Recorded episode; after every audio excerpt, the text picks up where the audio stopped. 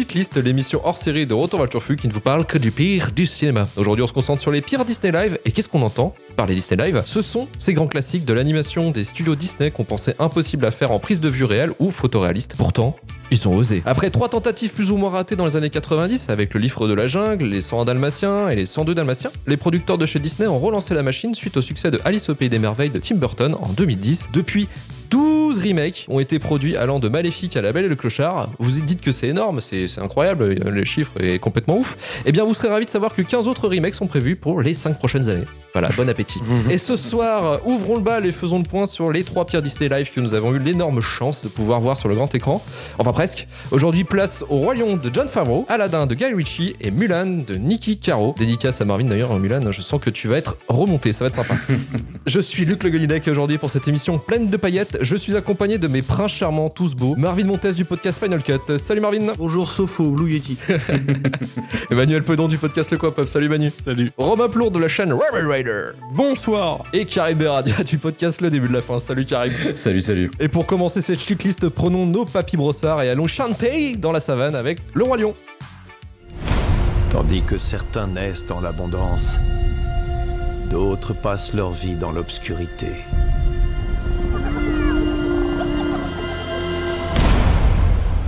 À quémander des miettes.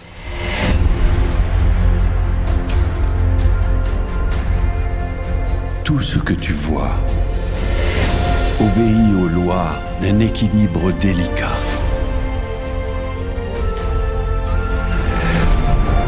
Quand chacun se demande ce qu'il peut gagner, un vrai roi se demande ce qu'il peut offrir.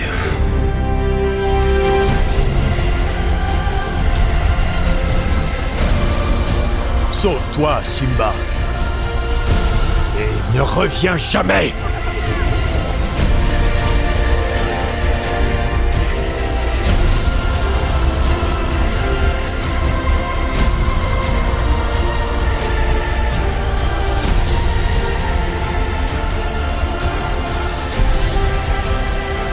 Il te faut prendre ta place.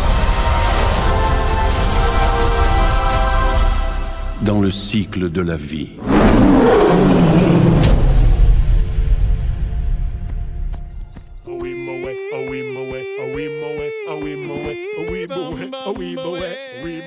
Alors, Le Roi Lion sorti en 2019, écrit par Jeff Nathanson d'après le film d'animation Le Roi Lion sorti en 94, qui est lui-même une inspiration un peu cachée du roi Léo d'Otsamu Tetsuka, sorti dans les années 70. Le Roi Lion 2019 est réalisé par John Favreau, le réalisateur producteur préféré de Disney, puisque c'est lui qui a mis sur les rails le MCU tel qu'on le connaît avec Iron Man et aussi l'exploitation des Star Wars en série TV pour Disney Plus avec The Mandalorian. John Favreau frappe pour la seconde fois un classique de l'animation Disney après le livre de la jungle en 2016. Il revient avec un film dans la savane en images de synthèse photoréaliste et un casting vocal maboule, puisqu'on a Beyoncé, Donald Glover, Seth Rogen et même John Oliver pour la, pour la version originale du moins. Mais une VF euh, clairement pourrie, puisqu'on retrouve Jean Reno à moitié mort, Jamel Debbouze qui cachetonne, Alban Ivanov que le cinéma français a décidé de foutre n'importe où, mais on ne sait pas pourquoi, une youtubeuse ratée et une meuf random de The Voice. Voilà, bon appétit les enfants. Le film a coûté 260 millions de dollars hors frais marketing, un budget colossal qui a porté ses fruits, puisqu'il a rapporté 1,6 milliard de dollars au box-office, ce qui va pousser Disney en septembre 2020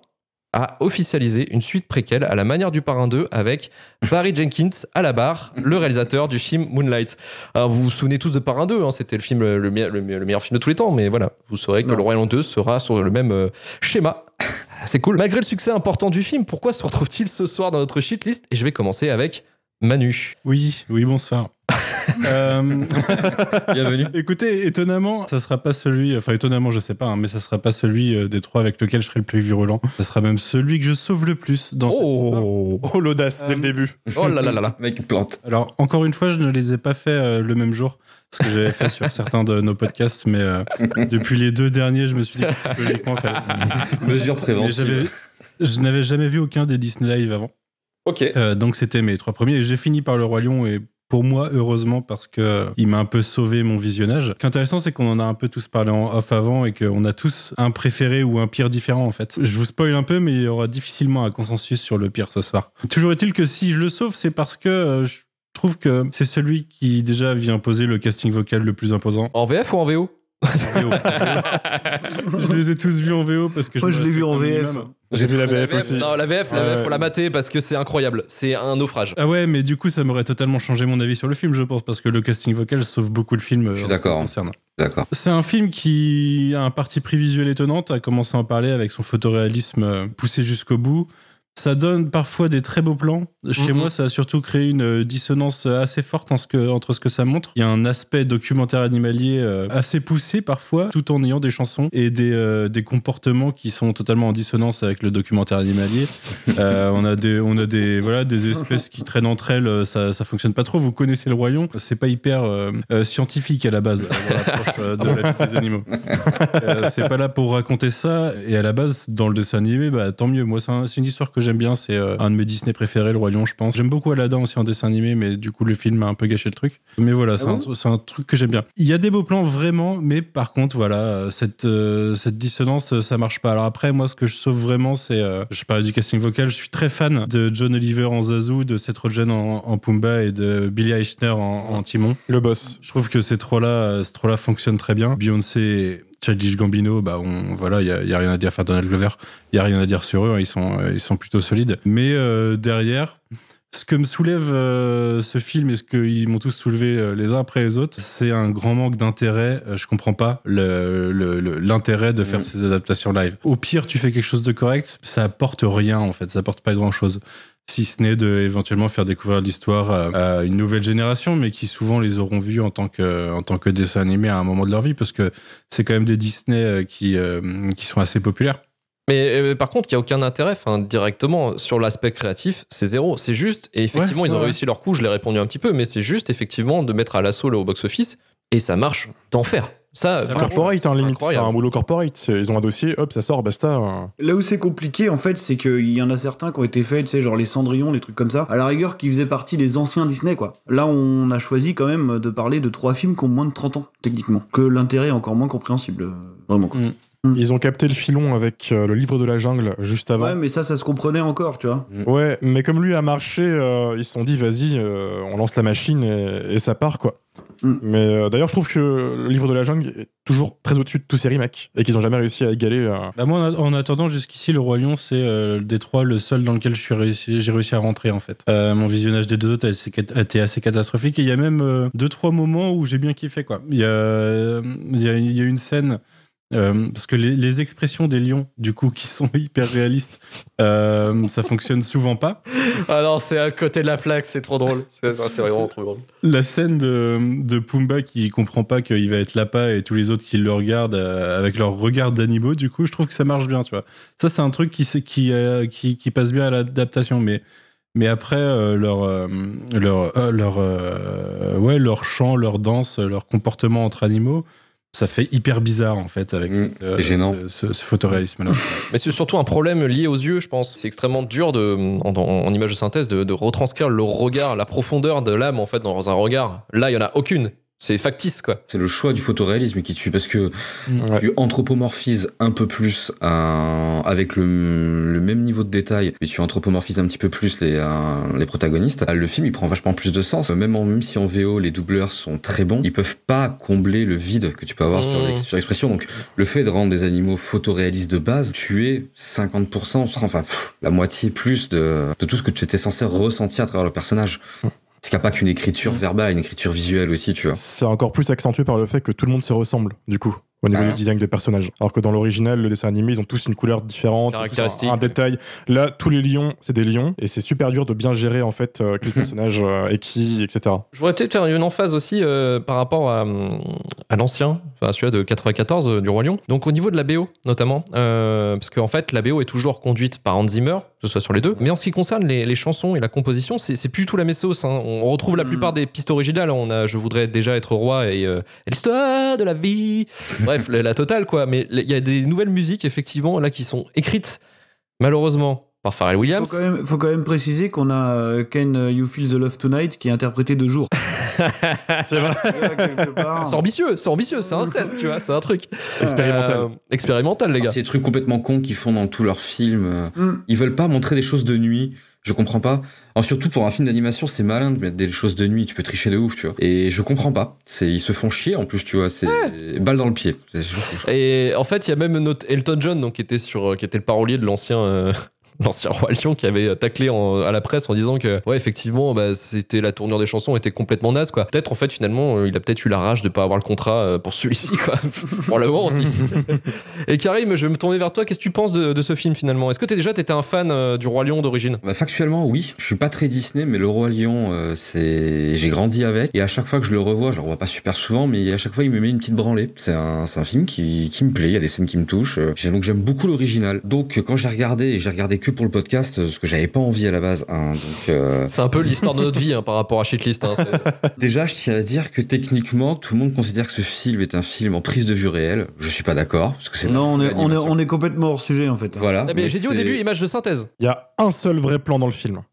Un Ah, c'est seul. le premier. Le tout premier. Mais en vrai, c'est même pas nous qui sommes hors sujet, c'est le monde entier. Parce que si tu vas dans, dans la catégorie, enfin, même chez Disney, ils te le considèrent comme une prise de vue réelle. Les gens disent, OK, pas de problème. Au-delà de ça, le film, en fait, il est, euh, bah, il, il va avoir un problème, en fait, qui est inhérent à, à tous les films qu'on va traiter. C'est, il va rajouter, et il va tenter de rajouter des choses qui vont retirer l'essence, en fait, euh, on pas dire de l'œuvre originale, mais ce que ça aurait dû un peu transposer. Et le Roi Lion, c'est exactement ça. Donc, euh, on parlait, voilà, du, euh, du photoréalisme trop poussé. Effectivement, ça sort et il y a plein de, il y a plein de scènes qui ne marchent plus à cause de ça. Euh, la scène de la mort de Mufasa, euh, pour moi, c'était le test du film.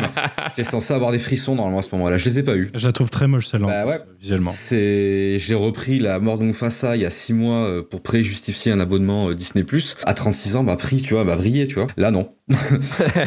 Voilà. Et en plus de ça, ben c'est, il y a plein de petites choses qui sont rajoutées qui sont pas essentielles. Il y a des personnages qui perdent un peu, genre euh, Timon et Pumba, personnages que j'adore. Alors en vrai, c'est eux qui sont le moins ébranlés dans le film parce que je pense que c'est déjà des animaux marrants, donc ça marche. Par contre, euh, la transposition de Hakuna Matata qu'ils ont, ah c'est juste des clodos en fait.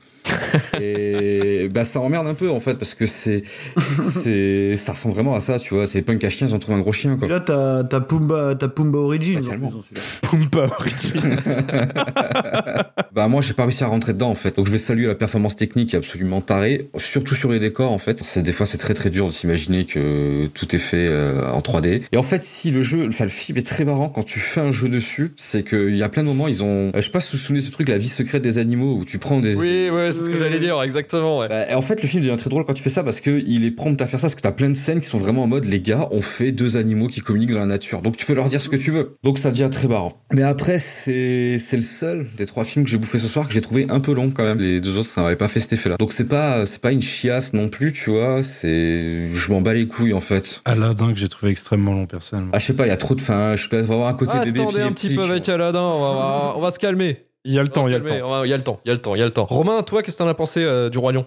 Eh ben moi, je vais, euh, je vais te rejoindre. euh, le Roi Lion, c'est mon premier film. Waouh Donc euh, déjà, Quelle émotion euh, ça partait mal. Moi aussi, j'ai pas voulu le regarder au cinéma parce que je me suis dit putain, qu'est-ce que, pourquoi, pourquoi, comment Elle a tué, frère. Euh, Bah ouais, mais c'est totalement ça. C'est des purs produits de fast-food. Hein. C'est- Ils ont le scénario déjà, ils, ont, ils le reprennent, copie-colle, hop, euh, voilà.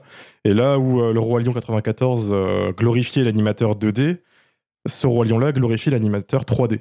Mm, mm. La claque, elle est là, vraiment. Ça, ça rend super bien, je trouve, visuellement. Malgré quelques plans un petit peu, un peu bizarres, un peu trop. Il y a une patte au niveau des, de la 3D qui est bizarre des fois. Je saurais vraiment pas décrire, c'est pas mon milieu. J'ai vraiment eu un sentiment de malaise tout le long du film, à Ouais, cause, bien euh, sûr. une, sorte, euh, une sorte un petit peu de Valley, un petit peu là. Uncanny Valley, exactement. Ça, quand t'es un c'est peu ça, c'est à la regard, hein. clairement. C'est toujours le, Ouais. le pire truc à, à recréer en fait. Et ça m'a vraiment surpris parce que juste avant, John Favreau a fait le livre de la jungle où c'était très très bien géré. Et donc que d'un coup ils choisissent ce côté très très réaliste, ça m'a un peu surpris. Et qu'on tombe vraiment dans des plans des fois qui sont tellement ouais malaisants. Genre euh, tout à l'heure, euh, Emmanuel, tu disais que t'as réussi à rentrer dans le film. Moi, c'est vraiment le film qui est rentré dans moi. Voilà. c'est désolé, Non, mais vraiment gros gros malaise euh, tout le long du film. Pas faire de vanne, mais. hein. Ouais, ouais, non, mais Tu j'étais peux, non, mais c'est c'est fait exprès. C'est on fait exprès.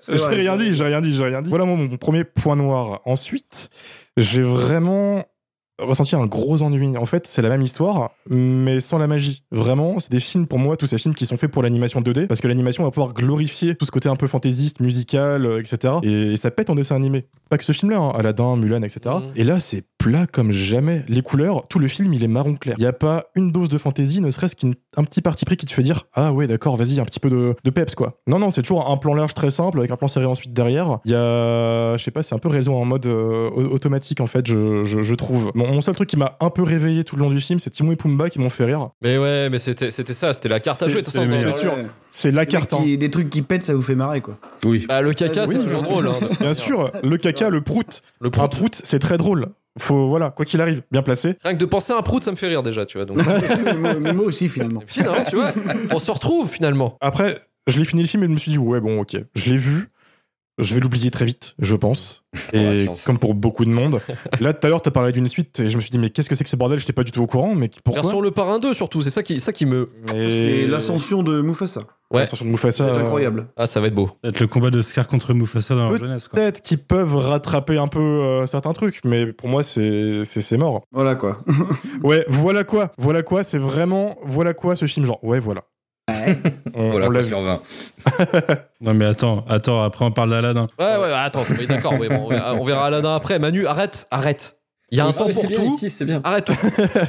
Je reviens un peu sur l'animation des, des- des personnages. Il y a des trucs qui vont passer en 2D qui passeront pas en 3D. Et ça, ils l'ont pas capté. Dans la scène de la mort de Mufasa, euh, dans la version originale, t'as le troupeau en dessous qui, qui passe sans arrêt, puis il tombe dans le troupeau, et voilà. Quand tu filmes ça d'un point de vue réel, enfin qui se veut un peu réaliste, on va dire, t'as Mufasa qui est accroché pendant 5 minutes à ce putain de rocher. Le troupeau, voilà, le troupeau ne finit jamais. Il est infini le troupeau. Et c'est des détails qui sont, qui sont nuls, hein, c'est du pur détail, mais comme ça se veut réaliste, d'un coup, tu, ça saute plus aux yeux. Plein de conneries comme ça. C'est un film qui m'a dérangé physiquement, mais euh, pas non plus si mauvais que ça va. Ouais, voilà, sur 10. Voilà. Ouais, voilà, sur 10. Ok. Ils ont Bon, tenté. D'accord, ils ont tenté. C'est beau ça comme message, c'est beau. C'est Ils beau. ont tenté. Et Marvin, est-ce qu'ils auraient dû tenter? Ouais, bon, euh, c'est c'est- c'est un film bizarre. euh, C'est un film sur lequel tu peux porter un regard euh, quand même assez ambivalent, quoi. En fait, je pense que comme beaucoup de gens de ma génération, euh, Le Roi Lion, c'est un truc un petit peu doudou, quoi. Mm. Tu vois, C'est un des premiers films que tu vois en salle. Enfin, moi, j'ai 31 ans, perso, donc euh, voilà, les gens qui sont dans ces âges-là, je pense qu'ils ont tous connu un espèce de traumatisme. Les boomers, Ils s'attendaient pas du tout. Ouais, voilà. Les, les, les pré-boomers, tu vois. On, On y arrive. a- Doucement, on y arrive. On a un an, ça y est. y arrive bientôt, on pourra plus rien dire bientôt. Donc c'est un truc, bon, t'en gardes un espèce de souvenir ému. euh, D'emblée, la thématique de l'émission avec ce film-là, c'est-à-dire euh, l'intérêt de, pertinence. de, de, de, de, de remaker ces films-là, au final, hein, qui, qui, qui, pour le coup, est quand même hors sujet, parce que c'est pas du tout un film live, hein, c'est un total film d'animation. Comme vous l'avez dit, le premier plan est euh, réel, voilà, c'est une espèce de carte postale, et le reste, ensuite, euh, c'est de la VR. Mm. Mais, euh, mais on va y revenir. Et, et donc, du coup, il a deux aspects, euh, ce film-là, il y a, il y a deux choses importantes. La première, c'est que je trouve, par contre, moi, que la performance technique est ma boule, euh, Mm. dans, dans, dans le Ah ouais, procédé. C'est ouais. un truc quasi révolutionnaire, en fait, c'est même pas du fond vert, hein. il y a aucun fond vert, il y a aucune performance capture, c'est juste de la VR, quoi. T'as juste le chef-op et une caméra qui se baladent euh, en VR, et donc, du coup, bon, bah, force est de constater que, que le résultat est quand même assez hallucinant, quoi. Après, le souci là-dedans, c'est que, encore une fois, on touche du doigt la l'espèce de, de thématique générale des trois films, c'est que c'est des films qui sont morts à l'intérieur. quoi. Il se passe abso- non mais dans le sens où il se passe absolument rien. là. Et quand tu récupères un petit peu ta- ton ancienne vision, bah en fait, je vais juste vous paraphraser parce que c'est des choses qu'on a tous remarqué, c'est que le design en fait des personnages dans du Roi Lion 94 est hyper important. Dans cette espèce d'univers photoréaliste, bah t'as auc- aucun moyen de caractériser ton personnage. Un lion ressemble à un lion, même Scar, Scar il est complètement désincarné. Ah, il a mais absolument rien. Foiré. Le- Et c'est là que tu remarques à quel point le design, si tu veux, de Scar était, euh, était assez important dans, dans, dans la première version, quoi. Donc, euh, bon. Le souci de ce film-là, c'est vraiment qu'il se passe rien. J'ai l'impression de regarder National Geographic, quoi. Et du coup, je, je, je ressens absolument rien. Après, d'un autre côté, je me pose aussi la question est-ce que c'est pas un film qu'on idéalise à l'origine? Est-ce que vraiment c'est si brillant que ça? Ça, j'en sais rien. Après, il y a des trucs, par exemple, je trouve dans les changements narratifs, ils sont pas si mauvais que ça, dans le sens où, euh, je sais pas, le propos premier du Roi Lion, ça restait un truc un petit peu euh, basé sur la filiation, la transmission. C'est quelque chose d'un petit peu pro-monarchie, quoi, si on veut. Là, il y a quelques questions un petit peu subsidiaires que je trouve pas horribles. Tu vois, il y a une espèce de discours autour de l'écologie. Alors, effectivement, c'est un petit peu dans l'air du temps. euh, Et du véganisme. du véganisme, mais bien sûr, parce qu'en fait, Oui, c'est oui. ça le propos, c'est cette espèce de fameux truc qu'ils appellent le cercle de la vie, Enfin, le cycle de la vie, je sais plus en VF, bah, il il peut perdurer en fait uniquement sans intervention de l'homme, donc c'est tout le propos, quoi. C'est c'est les animaux vivent leur vie entre eux, et puis ça continue comme ça à l'infini, quoi. Après, il y a énormément de personnages qui perdent au change. Moi, je pense à Rafiki, notamment, qui est absolument insupportable. Ouais, ouais. Euh, dans cette version qui est, le, qui est le seul à ne pas pouvoir s'exprimer apparemment de manière correcte ce, qui est, ce qui est un petit peu dommage quand on voit l'importance qu'il est censé avoir dans le récit Euh, le casting vocal en VO je peux pas le commenter puisque moi j'ai- je l'ai vu en salle en VF Oh, Oh. En salle, en VF. En, sa- en salle en VF, je l'avais vu avec mon gamin, donc c'était, euh, c'était, tu vois. Est-ce que ton gamin était content au moins, au minimum? Ouais, vite, vite fait, parce qu'en plus, je pense que. Bah, tu sais, c'est pareil, je lui montre National Geographic, euh, ça lui fera le même effet, donc euh, je pense que vraiment, il y a. Donc, preuve qu'ils se sont forés, quoi. Parce que tu montrais à un non, gamin à l'époque le non, premier. Il a euh, un petit peu subi, même les morceaux, même les titres, bah, les chansons, vous en avez parlé, il y a absolument rien qui reste en mémoire, tu vois. Mm. Voilà, euh, donc euh, non, par contre, en VF, Mufasa en Jean Reno, c'est complètement fou. Ah, c'est dingue. C'est dingue. Moi, c'était mon attraction. C'était mon attraction. Ah, ouais, clairement. Moi, je m'attendais vraiment à ce qu'il soit en roue libre complet, et en fait, non, t'as l'impression qu'il est là, qu'il blatère son truc, tu sais, mais genre d'une manière monocorde, c'est assez impressionnant, c'est super mal intégré avec le, avec le personnage. Après, pour revenir quand même sur un truc important, euh, on parle de John Favreau depuis tout à l'heure. Donc, John Favreau, c'est le, le réal euh, récupéré par Disney dans le package Marvel, en fait, un petit peu. hein, que c'est le- un des premiers réals du MCU, merci pour ça. Et, euh, et comment. euh, non, on parle du livre de la jungle et du Roi Lion, c'est des films qu'il a absolument pas réalisés. hein. Enfin, c'est clairement des films de chef-op. Hein, que John Favreau, honnêtement, regarde l'ensemble de sa carrière, il y a absolument rien d'autre que de la réalisation fonctionnelle, quoi. Je veux dire, il fait Mm. absolument rien. C'est un industriel, en fait, John Favreau. hein. Ouais, Oui, bien il est sûr. choper des techniques pour The Mm. Mandalorian derrière, Bah, sûr. de toute façon, ouais, ouais, et encore, et oui, c'est sûr. Mais euh, tu parlais tout à l'heure, Romain, de- du livre de la jungle. Livre de la jungle, en fait, il- il tient le pavé uniquement parce qu'il est magnifique visuellement. Parce que je crois qu'à la photo, je me plante peut-être, mais il me semble que c'est Bill Pope qui est un chef-op de ouf. Sur Le Roi Lion, c'est Caleb Deschanel, en fait. Donc c'est un mec absolument incroyable. C'est, euh, c'était un chef-op qui a bossé pour Friedkin, je crois qu'il Ouais. pour George Lucas, je crois c'est lui qui fait la photo de THX, par exemple, et qui est quand même accessoirement un des réalisateurs et des chefs-op de Twin Peaks. Euh, ce qu'il faut euh, quand même euh, Pas l'oublier. ce qui- ce qu'il faut quand même pas oublier, quoi. Et, et donc, au final, c'est véritablement des films de chef-op, parce que le seul intérêt du Roi Lion version 2019, c'est la performance technique qui, malgré les petits euh, écueils qu'on a ça et là, alors effectivement, dans les regards, parce que y a toujours l'uncanny valley, tu vois, quand on, on pense par exemple à Star Wars, des trucs comme ça, il y a des trucs qui sont impressionnants sur des personnages qui sont recréés numériquement, le regard, c'est tout de suite, euh, tout de suite très compliqué. D'ailleurs, dans le jeu vidéo, on y pense souvent, Ouais, le regard, c'est toujours ce qui, ce qui te déconnecte un petit peu, quoi. Je trouve qu'il y a plus de personnalité dans Jar Jar Binks que dans tout le cast du Royaume. T'exagères un petit peu quand même, parce que Parce L'audace. que, parce que techniquement, c'est quand même assez ouf le Roi Lion, quoi. Oui, ouais, c'est- c'est très ouf même. C'était un troll, C'est c'était un troll, c'était un troll. pardon. Non, mais c'est ce qui me sort complètement du film, si tu veux. Mais par contre, c'est, euh, je trouve ça fantastique techniquement. Est-ce qu'ils s'appuieront là-dessus pour la suite? Je pense pas, puisque l'industrie de l'effet spécial, justement, suite à The Mandalorian et tout ça, a l'air de partir dans une complète euh, haute direction. Euh, Mais tant mieux. On a esquivé un drame, peut-être. S'ils utilisent le stagecraft, ça veut dire que la réalité virtuelle, elle aura pas tant que ça sa place là-dedans. Mais du coup, euh, moi, je le trouve hyper réussi techniquement. Après, euh, il me glisse dessus, je ressens absolument rien là-dedans. Euh, Ça n'a aucun intérêt et bah, malheureusement, c'est un truc qu'on va qu'on va dire euh, je ne sais combien de fois ce soir, je pense. mais, Chance, euh, mais C'est non, une bande ouais, démo, en fait. C'est une démo technique impressionnante. Ouais, Ouais. c'est ça. Ah, c'est une démo technique impressionnante qui m'a- euh, laissera malheureusement, je pense, aucune trace, hein, de toute façon. Euh, à voir voilà, comment ça se passe sur le, sur le Roi Lion 2 ou le Roi Lion 0.5. Je sais pas comment ça, Le retour. je sais pas comment ça va se passer, mais. euh, L'ascension. Le roi lion avec un S à la fin. D'ailleurs, ils s'amusent beaucoup à, à jouer avec la fourrure, avec les poils, avec les particules, parce que oui, ils arrivent hyper bien à le faire, quoi. Il y a pas de problème. C'est c'est un film qui est absolument magnifique euh, techniquement. Voilà. Mais pour le coup, c'est vraiment un énorme creux, quoi. C'est un très beau creux. Voilà. Il y a, il y a rien à l'intérieur. Un beau vide. Un beau vide. C'est mortifère. C'est tout. C'est extrêmement mortifère. Un beau vide mortifère, c'était Le Roi Lion. Et on va passer euh, à le film préféré de Manu. J'ai l'impression parce qu'il arrête pas de nous renvoyer à ce film, bizarrement. Et oui, on va passer à Aladdin. Une chance extraordinaire s'offre à toi. Je peux faire de toi un homme riche. Assez riche pour conquérir une princesse. Dis-moi ce que je dois faire. Il y a une caverne aux merveilles. Apporte-moi la lampe.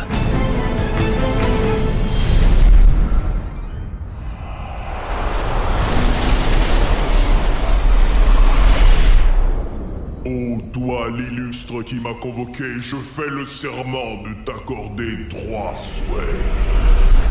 je plaisante, regarde ça. Regarde Ah. Oh, tu m'as regonflé Je suis ton meilleur ami Eh génie, fais-moi prince. Attention, il y a une différence entre fais-moi prince et fais-moi un prince. Oh, non, non. Tu as l'air d'un prince, en apparence, mais je n'ai rien changé à celui que tu es à l'intérieur. En piste, Non, c'est moi qui décide, d'accord? Je dis quand c'est le moment.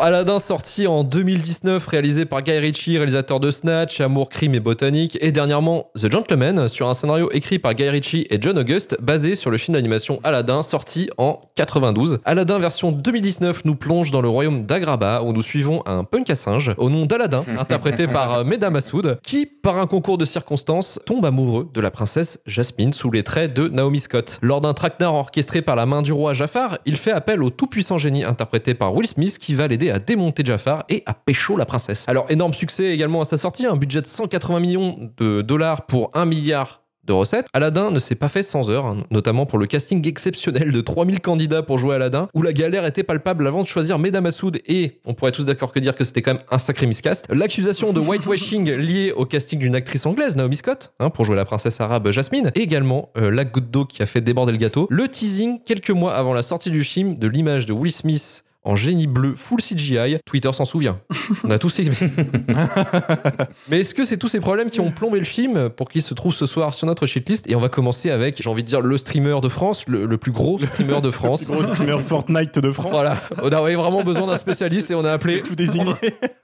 non, bah je vais faire un truc euh, qui va un peu à l'encontre de ce qu'on fait normalement ici. Je vais presque défendre un film. Alors, oh. Ah, ah là là, je, je, je, ah là là. découvre- attends, attends, attends, attends. Celui-là. Il y en a Presque. 10 que t'aurais pu défendre avant. Le mot dit presque. Euh, J'avais pas vu le film, je l'ai vu cet après-midi. Et moi, j'étais resté sur la fameuse image du génie euh, dont tu parlais à l'instant, Luc. et euh, j'y suis allé vraiment à reculons en me disant ça va être infâme. J'avais euh, Mulan et le royaume, le royaume dans les pattes. Le, le- le film se lance et déjà tu captes direct que Guy Ritchie, c'est le seul des trois réalisateurs euh, de ce soir qui a un peu assumé le passé animé du film. C'est-à-dire que c'est super dynamique, ça part dans tous les sens, c'est très coloré, la caméra bouge dans tous les sens.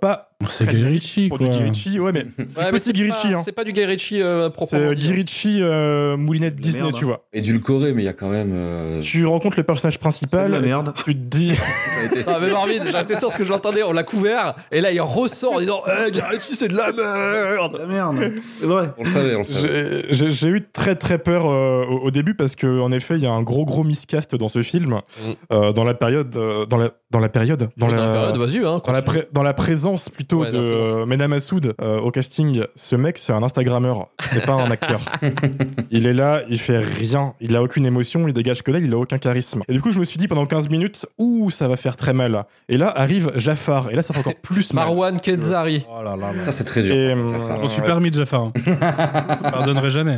ah ouais ouais Eric fait cet acteur. C'était son dernier film.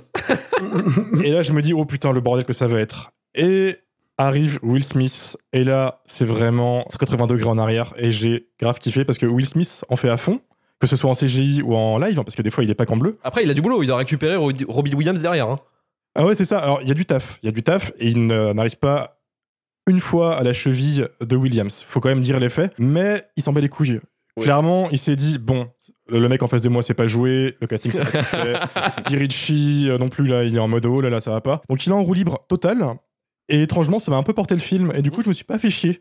Vraiment, c'est toujours bien rythmé, il y a toujours quelques blagues qui passent bien, j'ai trouvé. Pas toutes évidemment, hein, voilà, tout celle avec, euh, avec Mena, euh, c'est c'est mort, c'est très cringe des fois. Le côté romance entre Jasmine et Aladdin. Les pires moments, les pires moments du film. Étrangement, j'ai été porté par le film en fait. Les musiques sont correctes. Surtout, j'avais peur en fait de la comparaison entre Williams et euh, Will Smith, qui forcément fait un peu de beatbox, etc. Parce que voilà, forcément, le, le passé qui parle. Non, j'ai trouvé ça vraiment plutôt correct, plutôt ok. Voilà, vous allez, vous allez m'insulter. Oui, je suis complètement fou. Complètement fou. Et, Les choses sont dites ce soir, messieurs, dames. Non, mais j'a- j'assume entièrement ce, ce choix. En plus, c'est pas forcément très très bien. Il y a des moments où j'étais genre, oh là là, qu'est-ce qui s'est passé là, les gars? Ouais, je suis d'accord avec toi. Toutes les séquences de romance sont pas bien. Jafar, c'est une catastrophe. Le climax, du climax Jafar. Jafar en gros euh, bonhomme rouge. Le gros Jafar, le gros Jafar, voilà exactement. No. Et malgré ça, il y a quand même une impression, je sais pas, vous avez forcément été à Disneyland, vous avez vu les pièces de théâtre euh, pour les gamins faites par les acteurs, par des sosies d'acteurs des films, etc. C'est exactement ce film. C'est une pièce de théâtre Disney sur scène. Mais, mais à 200 patates. Ouais, voilà. C'est avec euh, des gros CGI et euh, une guest star qui vient prendre son chèque. Et, et malgré ça, j'étais genre, oh d'accord, le petit côté Bollywood des fois, côté what the fuck. Ouais, il euh, y a voilà. un côté, il y a un emprunt Bollywood effectivement, il y a une sorte d'hommage. C'est sûr. C'est une co- c'est c'est quasi une comédie musicale. Hein. Ah bah oui, c'est pas Oui, des mais emprunts, voilà. c'est- Et, Non, et ils assument parce que euh, même euh, quand, ça, quand c'est musical, c'est fun, grosse chorégraphie, ça pète dans tous les sens, trompette. Alors que dans Le Roi Lion, qui est le seul autre film de ce soir qui assume le, le côté musical, il y a rien. Ils chantent, mais on se fait chier, c'est des plans larges, il y a pas d'émotion, il y a que dalle. Là, ils tentent au moins de mettre un peu d'émotion et de- d'effort dans le truc, tu vois. Donc ça m'a un peu, un peu fait rire. La chance qu'on a, c'est que si ça avait été un film de Bollywood, ça aurait duré 5 heures. C'est vrai. Ouais, Avec 1000 transitions par seconde. quelque ouais. part, euh, Avec un montage Michael Bay, ouais. on s'en s'en tire pas mal. C'est pas, c'est pas forcément très bien, mais euh, j'ai pas trouvé ça si méchant que ça, inoffensif, plutôt fun, et, euh, et voilà, Aladdin. On va revenir un petit peu sur, sur le cast. Aladdin était une réussite au box-office, hein, mais une énorme déception pour le lead cast, justement, Mesdames Massoud, qui, même si le film a cartonné, en fait, il se retrouve tout de même sur la paille, car selon ses dires, sur une interview du site américain Daily Beast quelques mois après la sortie du film, il nous dit qu'il n'a pas reçu une seule proposition des studios pour un film, que sa carrière reste au point mort, la désillusion la plus totale. Mais du moins, euh, il faut savoir quand même que euh, si vous aimez Aladdin comme euh, Romain, et si vous aimez pas Aladdin comme euh, mes deux comparses, la Manu et, et- et Marvin, une suite est prévue avec toujours Guy Ritchie. Super. Ah, super. Et casting, Super encore carrière. une fois, de Mena Massoud. Mena Massoud, comeback. Jafar, dégage. Ça, c'est bon, c'est le côté cool du truc. Génial. Will Smith est de retour et également Naomi Scott. Cette fois-ci, l'intention, attention les enfants, accrochez-vous parce que celle-ci, c'est un peu la, la news. L'intention ne sera pas de suivre les suites déjà produites, mais de tourner un film sur un scénario original. Mais justement, d'ailleurs, ça c'est un Oh. truc, euh, c'est un truc, c'est un truc que mine de rien ils ont quand même compris. Mhm. Parce que euh, Disney dans les années 90, ils ont quand même essayé de faire euh, suivre leurs classiques par euh, des trucs un peu sous-produits quoi. Et, et là ils ont au moins, le- ils ont au moins la, la non audace, on va dire de de pas repartir sur les mêmes timelines parce qu'on se rappelle aussi du Roi Lion 2, l'honneur de la tribu de son nom. Euh, Le Parrain qui était 2, un c'est ça, assez- non euh, C'est quoi, c'est ça. Retour de Jafar. euh, Je me rappelle pas, j'ai jamais regardé un numéro 2 de ce c'est- genre de. C'est terrifiant et ça s'appelait, ouais, comme tu as dit, Karim, euh, Terrifiant. le retour de le retour de Jafar quoi qui sont Allez, des trucs euh, VHS de l'enfer. qui sont déjà c'est la période où ils commencent déjà je crois à sous-traiter en Inde Ouais. et dans ce genre de studio et donc euh, ce qu'ils ont continué ensuite à faire avec des Cars euh, 2 3 et compagnie quoi mais euh, ouais, ouais heureusement qu'ils sont euh, qu'ils sont détachés de ces timelines là qui sont déjà un peu catastrophiques c'est des, des, des, des DTV de toute façon Oui, c'était ça de base, hein, Mm. histoire de rentabiliser un peu euh, tranquille Mm. euh, les animations qu'ils avaient déjà produites. Quoi. Po- Pocahontas 2 aussi Ah, le meilleur, le The Oh best. merde, non le bossu de Notre-Dame 2 enfin Ah, bah oui, ils ont tous eu droit à leur suite quoi Laissons un Dalmatien 8. Ouais. ok Karim, toi, tu, tu en as pensé quoi de- d'Aladin du coup? Euh, on va se mettre d'accord quand même que sur le fait que ça soit pas bien. Ah, d'accord. ouais, commence tout de suite à se justifier disclaimer. Euh, en fait, je vais, ça va être un peu comme pour Romain, c'est que vraiment sur la liste des trois, c'était celui que j'avais vraiment pas envie de voir parce que euh, le côté mercantile était encore plus affiché sur celui-là. J'avais pas l'impression qu'il y ait de performance technique. Je pensais qu'il y avait rien à sauver du film. En fait, ben il y a des trucs euh, qui marchent euh, pas mal. Je veux dire comme Romain sur le coup, ça va être le génie qui marche bien. Euh, moi, le, le main, alors il joue très mal, mais il a la même tête qu'Aladin. Donc si tu t'en fous un peu, ça marche. Euh, Naomi Scott fait bien la princesse. Et en fait, par rapport à, aux deux autres films Disney ce soir, en fait, lui il rajoute des trucs. même narrativement, mais ça fait pas perdre d'essence à l'œuvre. J'ai ça met de l'essence dessus, mais il faudrait allumer derrière. J'avoue, c'est que cramer tout ça. c'est- j'avoue qu'il pose des trucs qui développent pas, mais voilà. Mais c'est pas gênant, ça te sort pas du film, ça, ou ça te change pas le propos du film. Quand, bah, quand tu le prends comme une comédie musicale Bollywood avec euh, Will Smith qui est clairement le réel du film, parce que c'est lui qui fait tout. Bon bah ça passe. C'est pas, il fait 2h15. Je me suis pas complètement endormi.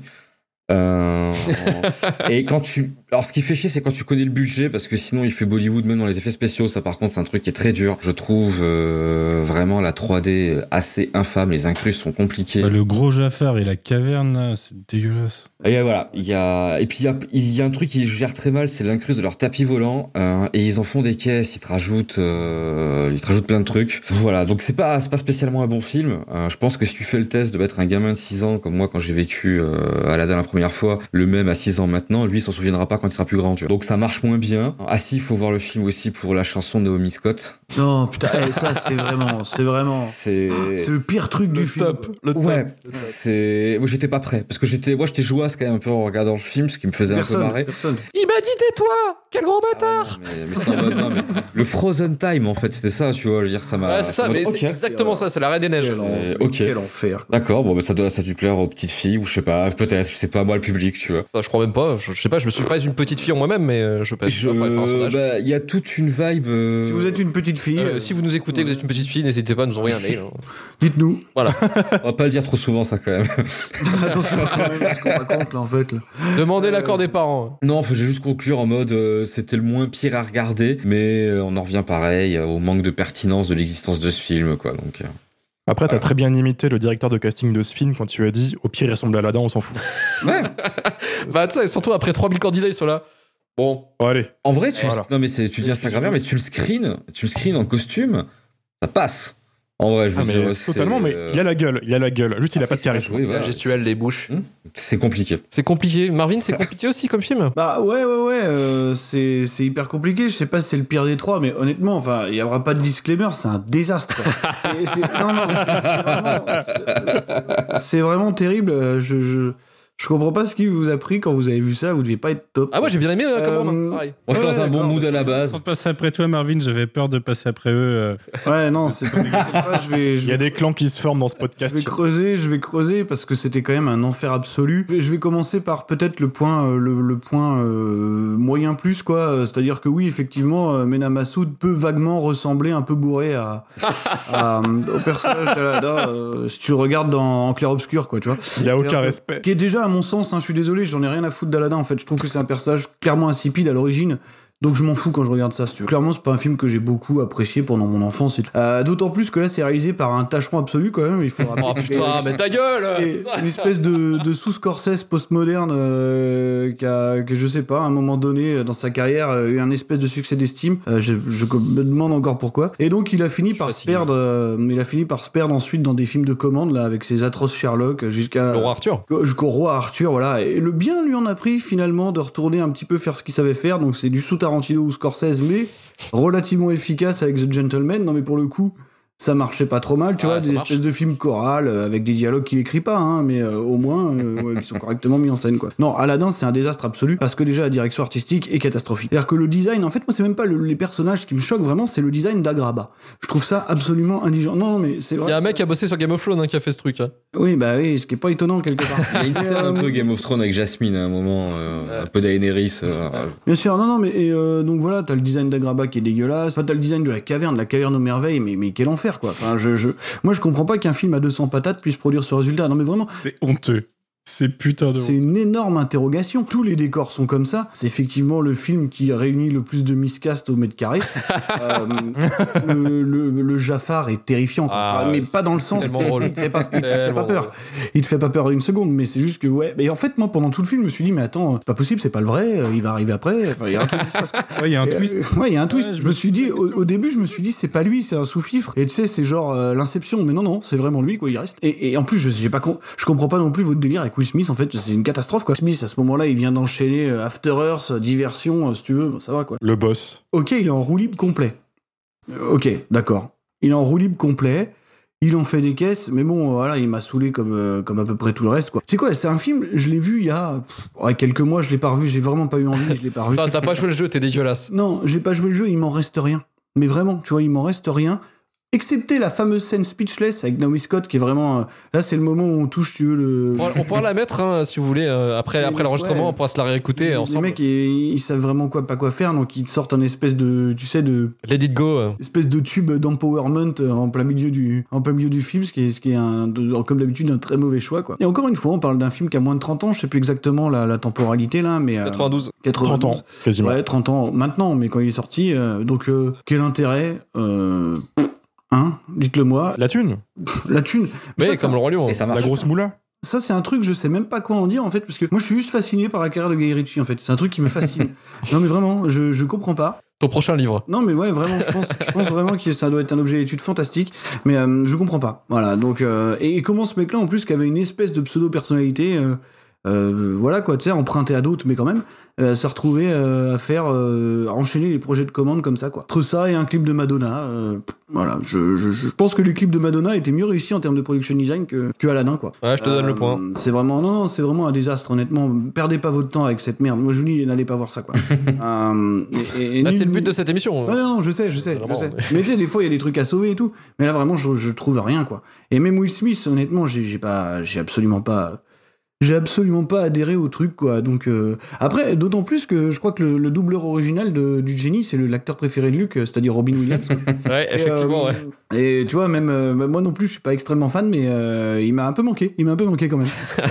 Donc, non, non, Et pour la VF, Richard Darbois a beaucoup manqué aussi. Ouais, non, mais ça c'est clair. Bah ça c'est évident. Ils ont mis, ils ont mis un YouTuber ou. Non, de ils The ont mis la VF de Will Smith.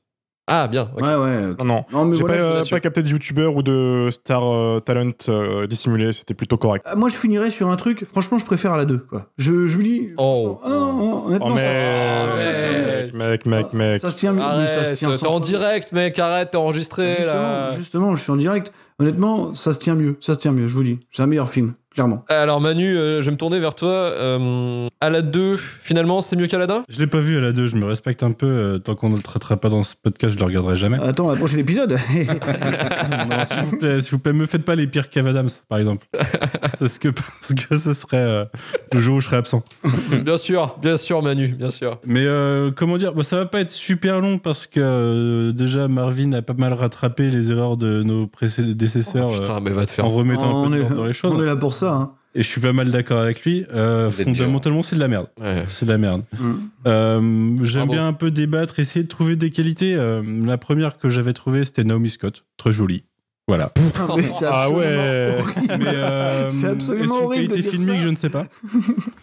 Par contre, je suis pas totalement d'accord avec Marvin. Je trouve que Will Smith, c'est le seul qui fait ressentir un minimum des choses dans le film. Euh, Tu disais quoi d'ailleurs, Romain, euh, par rapport à Will Smith, par rapport au film? Il porte tellement le film sur ses épaules qu'il risque une scoliose. Bah c'est ouais, c'est pas faux. génial. C'est vrai, pas hein. faux. Il y a que lui, il y a que lui qui s'en sort à peu près. À côté de ça, eh ben écoutez, euh, je suis pas aussi véhément que Marvin envers euh, Guy Ritchie. Cependant, le dernier film de lui que j'ai vu au ciné, c'est euh, King Arthur. Je me suis promis de jamais me faire enculer comme ça au ciné une nouvelle fois. Quel film, mes amis. Donc, euh, content de pas n'avoir- de pas avoir vu celui-ci au ciné. Je l'ai vu quand même sur grand écran, hein, sur ma télé euh, 138. euh, J'étais content. Excuse-nous. Bonjour monsieur. Pardon, monsieur. Romain, quand tu dis, euh, je suis pas sûr que si je le montrais à mon fils, euh, il s'en souviendrait plus tard. Moi, je l'ai effacé au fur et à mesure, le film de mon cerveau. C'est-à-dire, déjà, je le trouve hyper long. Enfin, 2h15, il, aurait fait une heure et demie à la rigueur, je l'aurais peut-être accepté. Là, je me suis fait chier. Le problème, c'est qu'en plus, euh, musicalement, c'est une catastrophe. Là où euh, Le Roi Lion, c'est défendable, euh, Aladdin, je trouve que musicalement, il n'y a rien à retirer. Et dans- quand tu fais une adaptation de Disney où la moitié du film, peut-être pas la moitié, mais une bonne partie du film est chantée, bah, je sais pas, il faut mettre les moyens. Je suis absolument pas d'accord avec vous sur l'effet Bollywood. Bollywood, au moins, bah, ils s'impliquent, ils font quelque chose, quoi. Euh, c'est un style. On a dit que c'est un emprunt. Hmm. C'est un emprunt, mais à la rigueur, ils auraient pu le rendre. C'est comme, euh, on, va, on parlera de Mulan après, mais c'est euh, Bollywood passé à la, à la moulinette américaine, si tu veux. tu vois. Ouais, c'est moche. Moi, j'aime bien Bollywood en général, c'est pas un problème. Mais là, là pour le coup, c'est vraiment, euh, c'est vraiment indigent. quoi. En fait, j'ai pas des masses de choses de plus à développer. Je trouve que le film est relativement insipide et quand il l'est pas, il est mauvais. Donc, euh, c'était une très mauvaise expérience. Pour moi, c'est le pire de ceux que j'ai vus. euh, je, je spoil mon avis tout à l'heure. C'est le pire de ceux que j'ai vus pour ce, pour ce podcast, quoi. Putain, c'est pire que Mulan t'as vu. Et t'as vu Mulan J'ai vu Mulan, ouais. Ok. Et je trouve plus inoffensif euh, filmiquement. Ouh, oh, l'audace. Ouh là là là là là là là là là. Ouh là là là Filmiquement- là. Filmiquement, c'est peut-être pas faux. Ouais, mais c'est dans son. Je parle pas politiquement, je parle filmiquement. Eh ben justement, t'as un peu teasé un peu ce, qui va se passer sur Mulan. On va direct en Chine, dans notre euh, meilleur pays où la démocratie est extrêmement bien respectée. Allons-y direct, c'est parti. La tristesse.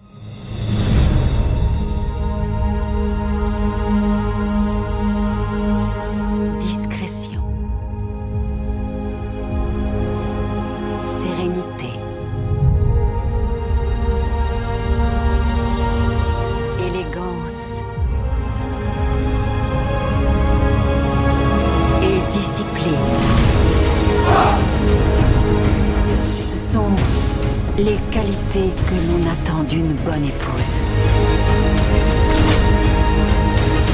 Ce sont les qualités que nous reconnaissons en Mulan.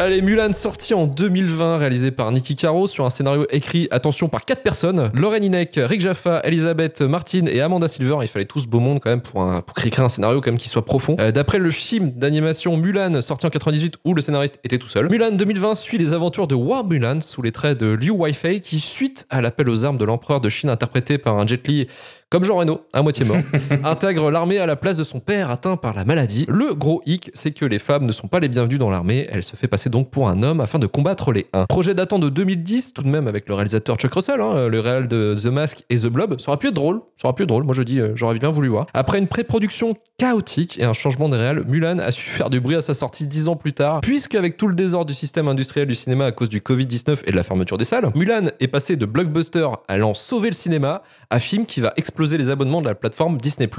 Un move qui a su créer un débat halluciné de « Wow Wow Disney est un studio capitaliste? Non, ils en ont rien à foutre du cinéma. Sans déconner. Sans déconner.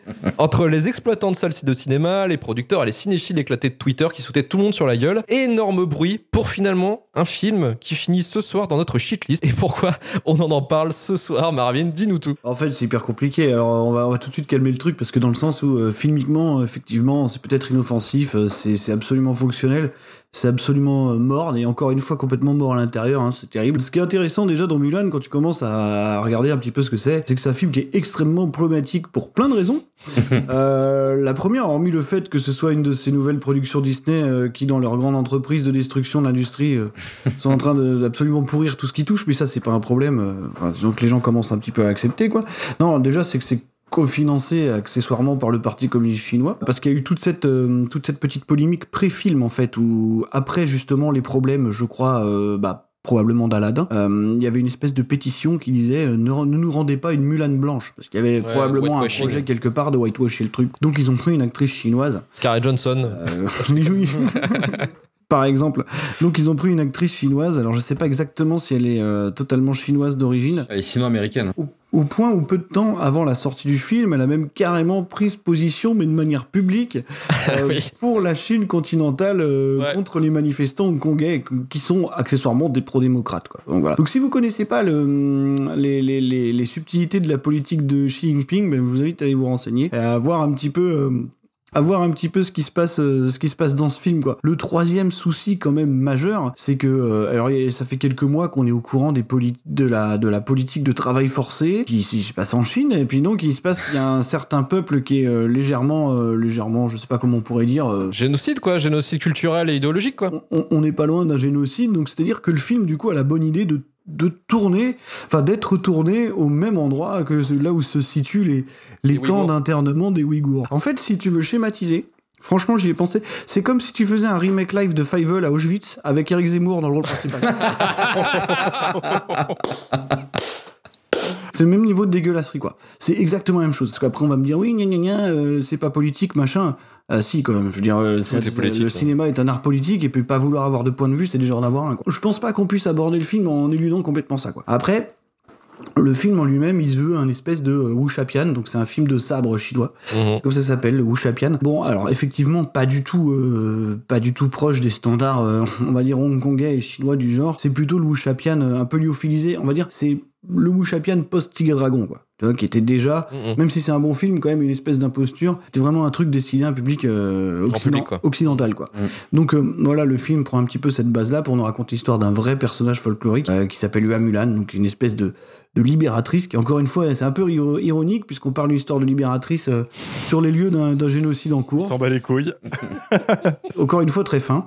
Et, euh, et voilà, sinon, le film est absolument, oui, c'est vrai, comme tu disais, Manu, inoffensif, filmiquement, il se passe absolument rien. Et en fait, c'est juste une espèce de moulinette du wuxia ou du film d'action chinois d'époque passé à la moulinette américaine, au point où on a même convoqué le bingo des acteurs euh, asiatiques qui ont plus ou moins réussi en Occident. Ah, c'est moche ça. hein. T'as Jet Li, qui, a- qui- le pauvre, il s'est fait diagnostiquer une hyperthyroïdie il y a 10 ans, il est manifestement en très mauvaise santé, euh, on sait pas s'il va pouvoir retourner, donc euh, donc c'est peut-être son dernier film, ce qui serait un peu triste, on n'en sait rien, quoi. Merde.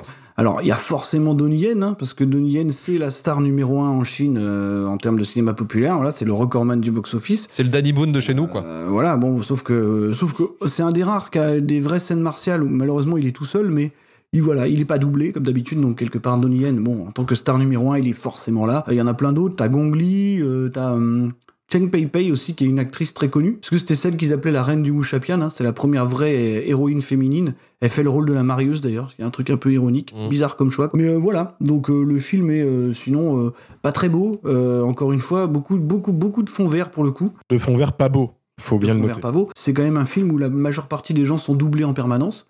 Donc, euh, je veux dire, non, mais je veux dire, on parle quand même d'un cinéma qui, euh, qui s'est développé un petit peu dans, le, dans, la, dans la réalité de ce qu'il filme. quoi. Et, et juste pour finir aussi sur le sur l'extra diégèse, c'est que tu parlais tout à l'heure des quatre scénaristes. Dans les quatre scénaristes, t'en as deux qui sont des militantes en fait euh, reconnues de la, je crois que de la, de la guilde américaine des scénaristes. Donc, qui sont plutôt des, des femmes qui sont pro-empowerment, euh, tout ça. quoi. Euh, donc, ils sont principalement en fait ramenés là, instrumentalisés par Disney pour ça. Voilà. Notamment la réalisatrice aussi. Voilà. Nicky Caro, évidemment, qui sont euh, en fait des représentantes de- d'une espèce de, de, de vague féministe euh, du cinéma d'action. Post MeToo. Ce qui, hein. malheureusement, quand on regarde le contexte de production du film, est pas très très cohérent. Euh, ce qui veut dire que tout le monde est corruptible au final, et c'est. Euh, non, mais c'est vrai, parce que quand on. quand- Mais c'est le pouvoir de Disney. Disney, il sait tout faire. On a tous un prix. on, on a un scénario qui, qui, voilà qui qui, euh, qui comment qui glorifierait le l'empowerment et la libération des peuples euh, donc euh, sur le lieu d'un génocide ce qui est fantastique Je suis sûr qu'on peut trouver le moyen de te faire faire une pub pour Blue, tu vois. Ouais, Oui. parce qu'on peut vraiment le faire on peut vraiment le faire et d'ailleurs peut-être que Blue a été construit peut-être que le Blue Yeti a été construit par des Ouïghours ce qui lui créerait quelques problèmes mais euh, mais mais Jusqu'au bout. Oh là là. Ce- ceci étant dit, c'est un film autour de ça qui a pas grand chose à raconter, qui a pas grand chose à montrer non plus. C'est dommage parce qu'il y a quelques scènes que je trouve qu'auraient pu, c'est un peu perdu dans le marasme, être un peu galvanisantes. Je pense au moment où justement elle finit de se travestir et qu'elle revient avec ses cheveux détachés où elle Mhm. commence à s'assumer vraiment en tant que femme sur le champ de bataille. Où là, euh, le truc marche pas trop mal, tu vois, dans l'iconisation. Quoi. Après, ça dure, euh, ça dure malheureusement deux minutes. La scène d'action qui suit est mal montée, mal branlée, donc. euh, donc ça, hum, ça tient pas quoi. Donc non, non, je trouve que c'est un film, euh, enfin pas loin d'être abject hein, quand même hein, par rapport à ce qu'il véhicule comme valeur, Mhm. à ce qu'il raconte finalement, parce que, enfin même même dans le dans le traitement du personnage, ça reste ça reste une femme qui a besoin de se faire passer pour un homme pour euh, pour exister Bon, bah, ouais, ouais. et qui sera restera suspendue à la décision des hommes jusqu'à la dernière seconde du film. hein. Donc quelque part, euh, cette histoire d'empowerment, c'est de l'empowerment niveau Wonder Woman un petit peu quoi. Je l'avais pas tilté, mais c'est vrai que la fin, en fait, elle refuse d'être en gros une soldat de légion, quoi, une soldat d'honneur. En deux minutes. Pendant deux minutes, elle rentre chez elle et les mecs ils reviennent, ils font allez, tu viens Quand même, euh, Donnie Yen qui vient lui dire ah bon maintenant tu fermes ta gueule et tu me suis bon bah euh, Oui, monsieur. Donc euh, oui monsieur quoi. Donc voilà jusqu'au bout quoi, jusqu'au bout c'est un film euh, c'est un film absolument dégueulasse. Euh, voilà donc évitez de montrer ça à vos gosses, euh, sortez de là quoi et euh, Ok. et cofinancez pas le parti euh, communiste chinois. pas forcément regardez le vrai Mulan peut-être? Ouais, ouais, ouais. Et oui, d'ailleurs, il y a un truc assez rigolo, c'est qu'ils ont enlevé le fameux personnage de Mouchou parce qu'ils ont essayé de- d'en faire un truc un petit peu merveilleux, quoi. C'est-à-dire, c'est c'est Mm. comme ça qu'on appelle les, les Wuxia, c'est le merveilleux, quoi. Donc, euh, parce que le personnage de Mouchou, justement, euh, vu que c'est quand même un film qui doit euh, s'adresser en majeure partie au public chinois, d'ailleurs, il a plutôt bien marché, je crois, finalement, hein, même s'il a Non, en Chine. non, il a été boycotté, ouais. Mm. Bah, justement par rapport au problème de l'actrice principale. Et donc, du coup, le personnage de Mushu, qui est à l'origine dans le, dans le dessin animé très mal perçu en Chine, parce que c'est un personnage qui est présenté comme un petit peu raciste et puis qui respecte surtout pas les, les grandes figures ancestrales. Donc, c'est quelque chose qui passe pas du tout euh, auprès du public chinois, quoi. C'est pour ça qu'ils l'ont pas gardé, hein. Ils veulent vraiment faire un, un film qui s'adresse à, qui s'adresse euh, à la Chine continentale avant tout, quoi. Je termine en disant que, euh, qu'en plus de ça, c'est un film, comme on l'a dit, qui s'est bâti sur un espèce de volonté d'empowerment. Et c'est un peu problématique dans le sens où, euh, en fait, Disney, qui, qui, qui s'attaque à ce genre-là, ne regarde même pas l'histoire du genre, en fait. Et c'est encore plus problématique du côté des Chinois, qui regardent même pas leur histoire. Parce qu'en fait, le cinéma de Hong Kong et de Chine, hein, paradoxalement, à ce qui se passe, si tu veux, dans la dans la société, à la manière dont la femme est traitée, ça reste un des cinémas qui féminise l'héroïsme euh, le plus au monde depuis les années 60. Donc euh, il y a absolument rien de nouveau là-dedans. Euh, Il y, a, il y a beaucoup de Mhm. beaucoup d'héroïnes de films de sabre en fait justement justement qui sont des femmes qui avaient même Mhm. le dessus sur les hommes pendant pendant très longtemps quoi. Donc euh, voilà, je, même même ça ils arrivent pas à le traiter en, en 2020. Euh, alors que c'est un truc, ils, ils en ont des exemples parlants qui existent depuis, ouais, depuis les années 60 minimum. C'est pas leur but, hein, très clairement, ils s'en foutent. Enfin, c'est pas. euh, Mmh, ça le- jamais été le cas de le rendre discours, hommage. au le discours était quand même un petit peu là, et c'est pas pour rien qu'on a. hum, Je pense que c'est pas pour rien qu'on reprend cette figure-là aujourd'hui. euh, tu vois, euh, enfin, je veux dire, le, le- le côté pragmatique de Disney, on le connaît, tu vois. Mmh. Donc, mais après, moi, j'ai pas de problème avec ça. Enfin, c'est- c'est c'est quelque chose de complètement louable, on est d'accord. Mais le faire de cette manière-là, totalement hypocrite, c'est quand même assez compliqué, quoi. Ouais, c'est dangereux même, je dirais. Dans ce contexte-là, ouais, clairement. Est-ce que euh, Manu, euh, finalement, le, le plus gros défaut du film, ce serait pas l'absence de Patrick Fury au casting vocal? Peut-être. Alors, euh, j'ai pas vu aucun des, d'ailleurs, aucun des films originaux de ceux qu'on a vus euh, ce soir. J'en, j'en ai vu aucun depuis les années 90, je pense. Ah ouais? Euh, Peut-être Aladdin. Euh, mais Le Lion, non, c'est sûr, ça fait super longtemps que je l'ai vu. Et Mulan, euh, ouais, j'ai- Mulan, j'ai dû le voir une fois en fait. Donc euh, la version originale, euh, j'y suis pas forcément spécialement attaché, quoi. J'en ai pas un souvenir énorme. Je me souvenais de l'histoire, mais mais voilà.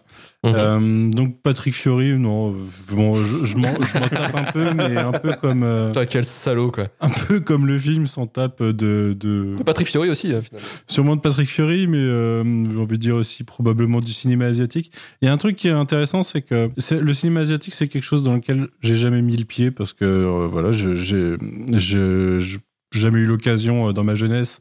Et depuis, bon, j'ai clairement pas le temps. Donc c'est quelque chose que je maîtrise pas du tout. Sauf que j'ai absolument pas été perturbé par ce film, étant donné que c'est purement un film occidental qui montre une vision occidentale Il a absolument euh, rien de de. l'Asie. Et du Tellement. coup, euh, Avec un skin asiatique, ouais. Exactement, j'ai, bah, je m'attends un peu la, la même pour Shang-Chi bientôt, hein, on va pas se mentir. J'ai trouvé ça moins pire que ce à quoi je m'attendais. Honnêtement, je m'attendais à quelque chose de vraiment très nul.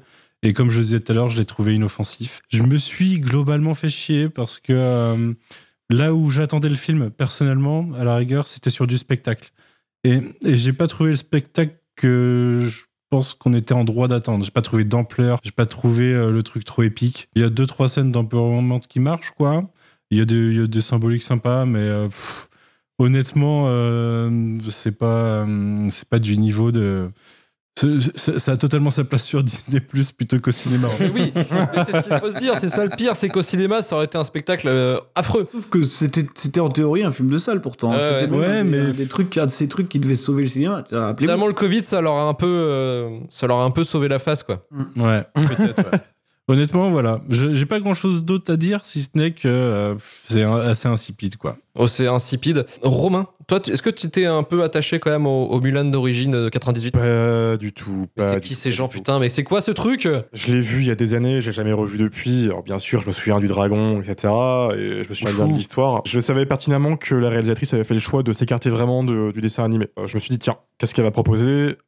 Pas grand-chose au final. Je parlais du spectacle tout à l'heure, Emmanuel, euh, qu'on était, euh, qu'on était en droit d'attendre. Et moi, je pense que tu me vends un film Mulan avec un casting chinois, euh, avec Donnie Yen, Mmh. principalement Jet Li. Je m'attends au moins à un parti pris sur les chorégraphies. Ouais. Euh, et je me suis retrouvé face à la même situation que euh, le réveil de la force avec le, le casting de The Red. Bah, tu sais, euh, si tu veux faire le parallèle, justement, Donnie Yen est dans Rogue One, où il est, euh, Mm. pareil, honteusement sous-employé, quoi. Ah oui, Exactement. Et encore, dans Rogue One, il a quand même deux trois scènes à lui. Tu connais ses capacités, c'est assez, c'est assez terrible de devoir faire ça, quoi. C'est ça. Quand tu vois Ip Man, là tu vois Mulan, tu te dis qu'est-ce qui s'est passé? Il y a deux trois scènes où il y a un peu en effet d'art martial, mais c'est surcuté et d'ailleurs mal surcuté. Donc Oui. on a aussi euh, un cas de. hein. La scène d'intro, incroyable. Ouais. Mais pas que la scène d'introduction. Tout à l'heure, on parlait de la séquence où elle revient sur le champ de bataille euh, en tant que femme assumée. C'est dégueulasse. Elle se TP des fois. Ouais, STP partout, il y a 1000 plans par seconde, il y a des sautes d'axe et des fautes de montage euh, de débutants en fait. Et moi ça m'a vraiment sorti du film, dans le sens où les productions Disney sont quand même assez carrées de base, souvent même un peu trop, c'est l'un des reproches qu'on fait. Mmh. Il y a quand même une- un certain savoir-faire. C'est très carré, c'est un fast-food, donc c'est très très... euh, c'est fonctionnel, on l'a dit plusieurs fois. Là, il y a rien qui va. Je sais pas ce qui s'est passé, est-ce qu'il y a eu des problèmes de production? Est-ce qu'il y a eu des problèmes sur le tournage? Ou est-ce qu'il y a un truc qui n'allait pas? Parce que euh, j'ai un sentiment de film foiré, bâclé, qu'un monteur en plein stress a voulu rattraper au montage. Euh, ce qui explique certains passages. Et d'ailleurs, on parle aussi de Donnie Yen, mais on parle aussi de l'actrice principale, là, qui est censée avoir euh, une certaine souplesse, une certaine habilité, une certaine, euh, un pouvoir, en fait, limite, quoi, avec son, son chi, là. Tous les moments où elle est censée montrer un peu ce qu'elle vaut, c'est que des effets de montage. Tu vois, Doublure. elle rattrape un truc avec euh, son pied. Oh, on a juste un plan sur le pied et pas un plan large d'elle, tu vois. Jamais on, on y croit vraiment et c'est dommage parce que pour moi, ça aurait été vraiment le parti pris à prendre pour un film Mulan en live action. Tu fais un film euh, avec justement une actrice chinoise, des artistes chinois, euh, asiatiques qui ont vraiment un savoir-faire pour ça de base. Leur cinéma, c'est ça. En fait, il y a juste un truc qui est, euh, qui est parlant aussi dans la production, c'est qu'en général, les actrices de Wuxia dans la grande époque, elles étaient avant tout euh, sélectionnées et elles, elles pre- elles prenaient les premiers rôles parce qu'elles avaient un passif, en fait, pas forcément d'artiste martial, mais en tout cas de danseuse. Mmh. Euh, Il y a l'opéra de Pékin qui a été un réservoir un peu inépuisable d'actrices comme ça. Et l'aveu de faiblesse, en fait, et la note d'intention quelque part du film, c'est que Liu Yifei, euh, son passif euh, pré-cinéma, en fait, c'est d'être mannequin. Donc, euh, Ça explique un peu tout. ça, ça veut un petit peu, ça, Ça- illustre ça assez parfaitement euh, la note d'intention du film, ouais. Oh, quel enfer. Mm. Il y a un beau taf sur le décor, je trouve. Euh, on... bah, D'ailleurs, je dis ça c'est aussi pour Aladdin, mais des fois ça passe pas très bien. Mais au niveau des costumes, au niveau de l'ambiance, c'est quand même un travail. Le département costume et le département décor on se donne à fond quand même sur ce genre de film. Et euh, ça sauve un peu certains trucs. Malheureusement, à côté, c'est pas très bien ce que je joué. dis, euh, vu l'ampleur, il y avait 15 personnes habillées sur le champ de bataille, ça va quoi. c'est pas faux. C'est pas faux, c'est pas faux. Mais ouais, c'est un bon téléfilm Disney+. Mm. Avec d'ailleurs, euh, les méchants sont ridicules. Je sais pas si vous avez pensé ça, mais Dans le rôle de l'antagoniste, c'est John Scott Lee. C'est euh, un mec qui avait fait, euh, qui avait joué Bruce Lee dans le biopic de Rob Cohen, Dragon. Ouais. ah d'accord. Absolument rien fait d'autre depuis. Ouais. Moi, c'était au début du film. On voit la sorcière qui se transforme en personne là, au début du film. Mm. Elle possède quelqu'un. Et le premier truc qui m'est venu à l'esprit, c'est que je me suis dit, oh putain, c'est le même personnage que dans le téléfilm des Ewoks. où il y a le même personnage. Et là, je me suis dit, oh, mais si je pense ça, c'est vraiment qu'il y a un gros problème. Et toutes les séquences euh, où il y a les, les, les bad guys, jamais tu les prends au sérieux.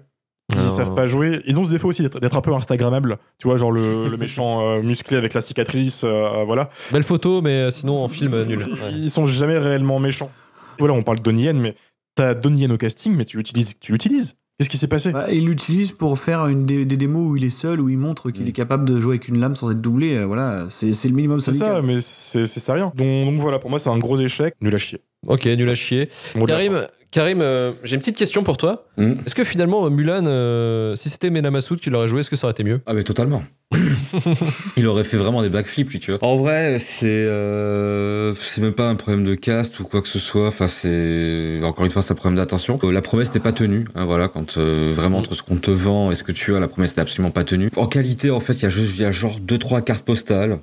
Voilà, qui sont cool. T'as des moments où qu'ils ont tourné en Chine, en Nouvelle-Zélande. Alors, il faut savoir que j'ai découvert l'aspect politique après avoir visionné le film. Donc, j'ai juste trouvé ça mignon au début. En disant, tiens, il y a un peu du dur, c'est cool. Moi, après, c'est scénaristiquement, c'est con, parce que, en vrai, euh, Mulan, moi, j'ai découvert super tard, j'ai découvert genre il y a quelques années. Et euh, il y avait déjà, en vrai, un film un peu tout fait. euh, je veux dire, ils avaient pas besoin vraiment de se faire chier. Ils ont voulu rajouter des trucs. Et en fait, le premier rajout qu'ils ont fait, qui, moi, m'a sorti du film immédiatement, c'est le rajout euh, du chi. Euh, en gros, euh, Mulan a du chakra. Euh, Qu'est-ce que c'est con, même. alors c'est con, déjà bon moi ça me sort complet, je suis en mode euh, bon d'accord. Et en plus ça vient niquer un peu le propos du film en fait. Euh, si tu voulais faire un film euh, un peu féministe, tu refaisais le Disney, c'était bien, c'était pris comme ça.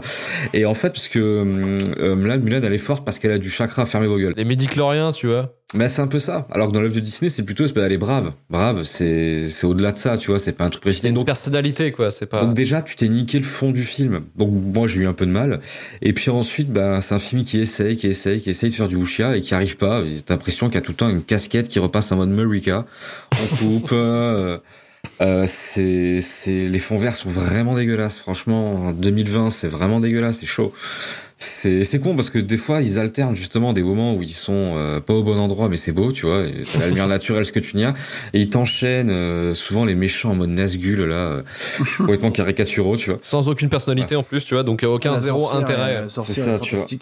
Ouais, mais et pareil, il y a des personnages que je comprends pas. Le retrait de Mouchou, alors même si pour des raisons, on va dire, plus euh, politiques, ils l'ont pas remis, je suis ok, mais il y a un truc con quand même. Si pour moi, le personnage du Mouchou existe, c'est juste qu'il faut... Mulan est un personnage qui ne peut pas parler normalement dans son environnement. Faut bien qu'elle parle à quelqu'un, faut bien que quelqu'un la fasse parler. Mulan, dans ce film, elle parle pas. Mm. Euh, c'est compliqué, c'est super compliqué, tu vois.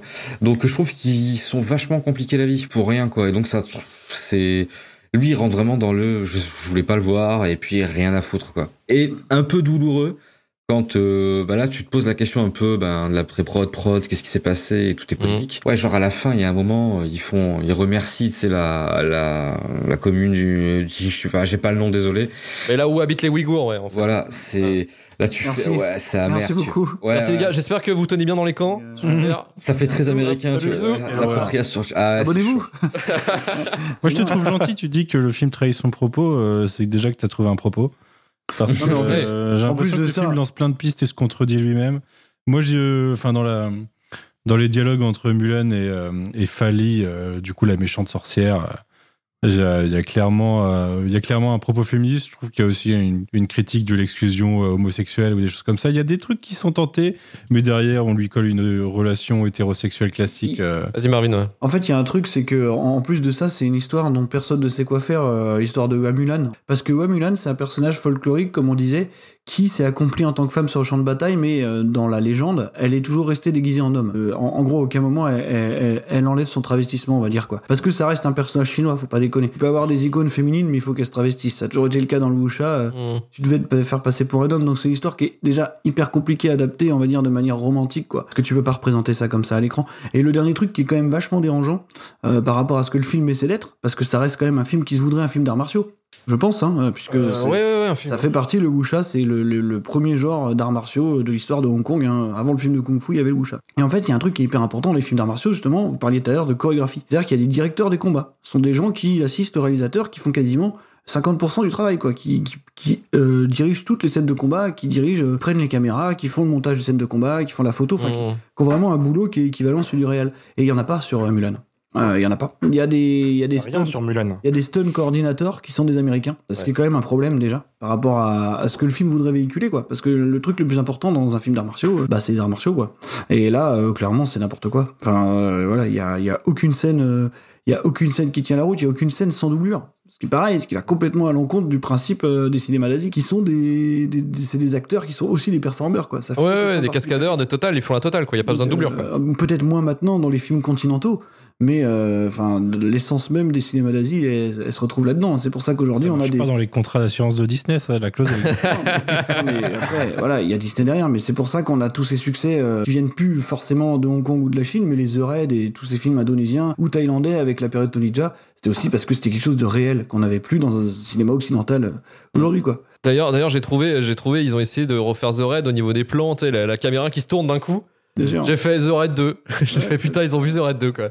Mais en fait, c'est le c'est talent. ça le talent. Voilà, c'est mal foutu en plus. C'est juste pour courir sur des murs, quoi. C'est un, truc de ouf. D'ailleurs, Marvin, tu disais qu'on n'y croit jamais vraiment, mais il y a un truc moi qui m'a aussi un peu choqué. Je vais revenir sur la comparaison entre l'animation et le réel. Quel grand thème de ce soir, en fait. Ah bah oui, mais c'est ça, c'est la confrontation. C'est comme ça. Ce mais, sera la conclusion, Romain.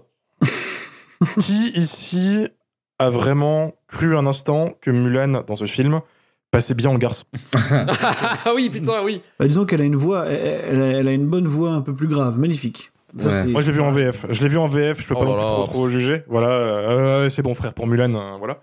Euh, en, en dessin, Je vais dénoncer sur ça passe super bien parce que forcément, le dessin, tu peux affiner les traits, tu peux jouer avec ça. Là, l'actrice, ils l'ont même pas maquillée, ils l'ont foutu genre un- son armure, ils l'ont sali un peu au niveau de la gueule en mode ouais, c'est bon, Mm. t'es un garçon, ta gueule. À aucun moment, ce, ce, ce, ce- ce concept, enfin qui est quand même la clé du film, hein, c'est quand même le concept de tout, tout, tout le film, bah t'y crois quoi. Mhm. Ils te mettent entre les mains ce, ce côté en mode non mais t'inquiète pas ça ça va passer mais pas du tout. Enfin moi je l'ai vraiment en mode euh, je l'ai pris en mode ouais c'est un mauvais déguisement. Moi je fait directement. c'est con. Je suis casse-couille hein, vraiment je chipote mais ce simple fait qui est quand même la base le socle de tout, toute l'histoire du, du- du film bah t'y crois pas quoi un instant. C'est fake, c'est factice, et c'était un petit peu le thème euh, global de ces trois films. Et on va pouvoir clôturer avec le courrier des Durandos. Arrivé à la fin du film, j'ai senti un truc et sur ma joue. Je me suis demandé ce que c'était.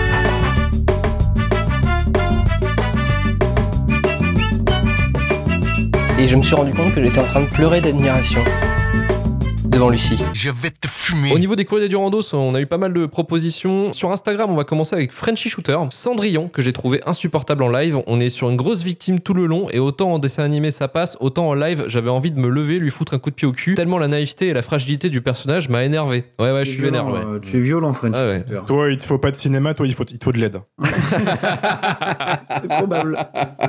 Il y a des numéros verts, ouais. Allez, c'est parti. La suite. Spirou sur Insta nous dit Le Roi Lion, car c'est de la reproduction quasiment image par image par rapport à Maléfice, par exemple, qui est une vraie relecture. C'est dommage, une reprise de chanson, il faut se l'approprier pour proposer une nouvelle écoute. Également, euh, en fait, on a euh, la team, euh, j'ai envie de dire, tous les Dis- Disney Live sont nuls à chier. Hein. Euh, il y a aussi Danny Leduc qui nous a dit ça, Ce qui est pas faux dans l'absolu. hein. ce qui est pas faux dans l'absolu. Max Pellerin nous dit Seul le livre de la jungle est pas trop mal foutu. C'est ce qu'on avait dit un petit peu aussi. hein. Ouais, mais clairement, clairement. Plus beau, c'est le plus beau visuellement, quoi. Le roi lion, on va pas se mentir, les personnages font flipper. Euh, roi, ils font tellement peur que ma nièce a eu peur au cinéma.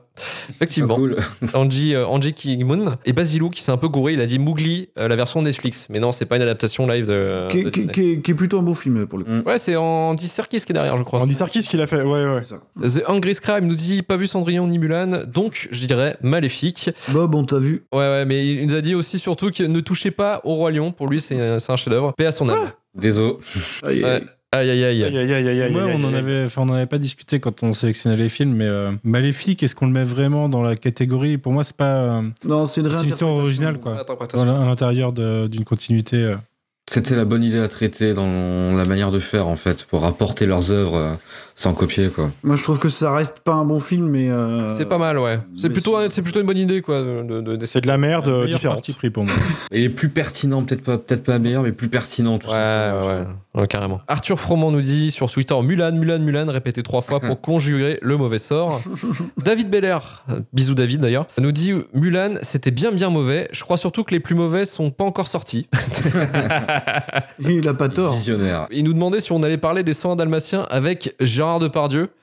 D'ailleurs, je vous laisse sur le Twitter, il nous a envoyé, c'est vrai que la photo, la photo du, du costume de, de Gérard Depardieu dans 101 Dalmatiens, c'est quelque chose à voir. hein. Attends, il y a deux Depardieu dans les 101 Dalmatiens Les 102, je crois. Ou 101, 102, je sais plus, ouais, c'est ça. 102, je crois. Euh, Bollywood versus podcast nous dit tous, vraiment tous, allez Mulan, Maléfique et Cendrillon s'il faut choisir. Et pour finir, Clément nous dit Le Roi Lion en live au cinéma, un des pires moments que j'ai passé de ma vie. Bon, c'est fini pour, euh, pour le courrier du Randos, mais surtout la question que je pourrais vous poser maintenant, la délibération, c'est quel film a Aladdin. été le pire Mulan. Oh.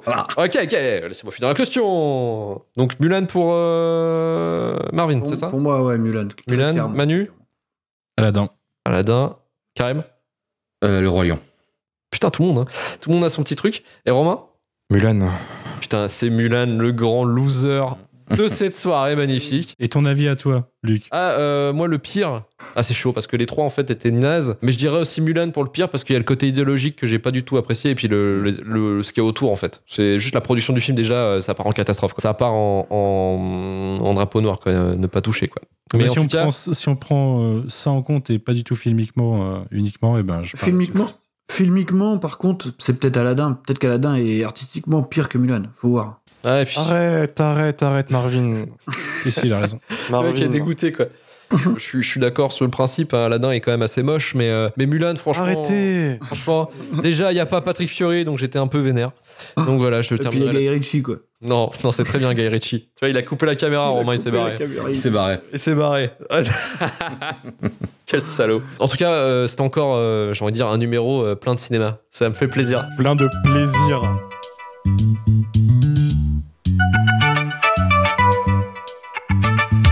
Merci de nous avoir écoutés jusqu'au bout. Merci Marvin du podcast Final Cut. Merci de ta participation. Euh, pas, pas merci, du coup. Ouais, bah, pas merci à toi non plus. Euh, et pas merci à Blue Yeti, peut-être, les, fabricants de micros qui font péter les micros tous les ans. Ça fait deux en deux ans, c'est terrifiant. Donc n'achetez pas ça, s'il vous plaît. Ah, merci, c'était euh, la pub pour Yeti. Ouais. Manu, merci encore du coin pop. Merci Karim du podcast Le Début de la Fin. Et merci encore à Romain, notre, notre Twitcher préféré, celui-là qui diffuse cette émission en live sur Twitch. Merci Romain de la chaîne Twitch. Ramen Rider. Si, si le, si, si- si les services secrets chinois nous ont regardés, on adore ce que vous faites. Bravo. J'adore le parti communiste chinois. Ça fait maintenant six podcasts que euh, Luc nous retient en otage. Retrouvez-nous bientôt pour un nouveau numéro pour vous parler du pire du cinéma. Shitlistpodcast.gmail.com pour nous proposer des sujets. Euh, retourvalturfu.com pour retrouver tous les numéros de nos podcasts Shitlist. Également Retour et le début de la fin de notre podcast série télé. 5 étoiles sur Apple Podcast, iTunes au podcast, podcast Addict avec un petit commentaire. Et partagez un maximum le podcast si cela vous a plu. À dans deux semaines. Allez, ciao. Salut. Salut Allez, Ciao, salut. bisous. Bonsoir à tous.